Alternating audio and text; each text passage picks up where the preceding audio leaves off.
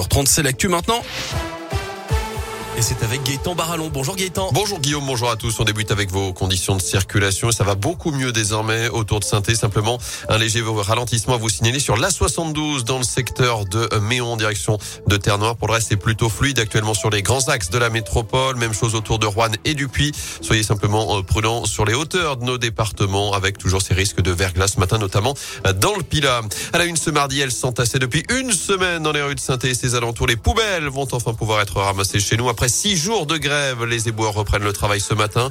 Résultat d'une nouvelle réunion de négociation hier, notamment avec le maire de la ville et président de la métropole, Gaël Perdriau, qui annonce que les tournées vont être allongées pour que la situation, je cite, revienne à la normale le plus rapidement possible. À suivre en revanche cette nouvelle grève des AESH, les accompagnants d'élèves en situation de handicap se mobilisent encore aujourd'hui avec un rassemblement devant l'inspection académique à saint Ce sera à midi et demi. Ils réclament une meilleure reconnaissance, de meilleurs salaires et conditions de travail et plus de moyens à disposition. questions. Dans l'actu également, Indexia encore dans le viseur de la répression des fraudes en cause des accusations de pratiques commerciales trompeuses. La société qui compte un centre d'appel à Rouen commercialise entre autres des assurances pour téléphone et ordinateur. Les enquêteurs la soupçonnent notamment de ne pas avoir procédé aux résiliations de contrats demandés par des clients. Elle avait déjà été condamnée ces derniers mois. Plus de deux ans après, l'ex-patron de Renault Nissan, le français Carlos Ghosn, raconte ce soir pour la première fois face caméra sa spectaculaire évasion du Japon où il était en résidence surveillée dans une affaire de crime financier.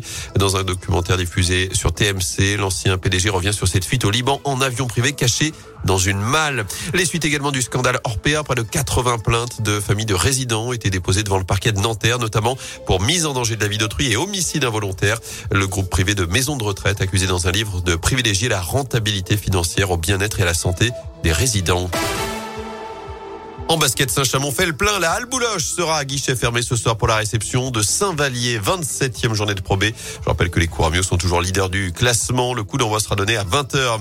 À suivre également les premiers quarts finales de Ligue des Champions. C'est du foot. Deux affiches au programme Benfica Liverpool et Manchester City Atlético Madrid. Ce sera à partir de 21h. Avis aux amateurs de course à pied. Les inscriptions pour la 68e édition de la Saint-Élion sont désormais lancées avec 3000 dossards proposés à tarif réduit. Toujours plusieurs épreuves au programme, notamment la mythique Saint-Élion 78 km à faire seul ou en relais, ou encore la Lyon-Saint-Élion, l'aller-retour de 156 km, événement qui aura lieu les 3 et 4 décembre prochains. Enfin, à suivre ce soir un concert pour la bonne cause au Zénith de saint en attendant l'événement de vendredi soir. Le concert anniversaire de Radio Scoop, c'est l'association caritative ce Cœur Vert qui fête ses 10 ans en musique. Sur scène, le public retrouvera le duo qui monte les frangins de Terre Noire et le groupe corse Imouvrini. ce Cœur Vert, c'est plus d'un millier d'actions et près de 3 millions d'euros reversés. Il reste encore des places pour ce soir. On vous a mis le lien sur radioscoop.com. Il est 9h30.